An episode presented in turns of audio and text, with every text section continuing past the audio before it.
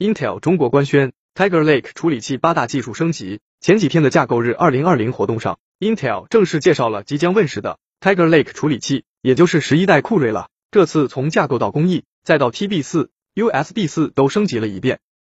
之前的资料都是英文版的，刚刚 Intel 中国官微发布了中文版的 Tiger Lake 解析图，将它的重要升级分为了八大方向，具体如下：全新的 VeloCove CPU 核心基于十纳米 SuperFin 工艺。之前 Intel 官方可是宣称，它可以媲美友商七纳米工艺的新的 Xe 图形架构，拥有高达九十六个 EU 单元，每瓦性能显著提高。电源管理一致性结构中的自主动态电压频率调整 DVFS 提高了 FIVR 全集成电压稳压器的效率。结构及内存一致性结构带宽增加二倍，内存带宽提升到八十六 GB 每秒。高斯网络加速器 GNA 二点零专用 IP。用于低功耗神经推理计算，减轻 CPU 处理器。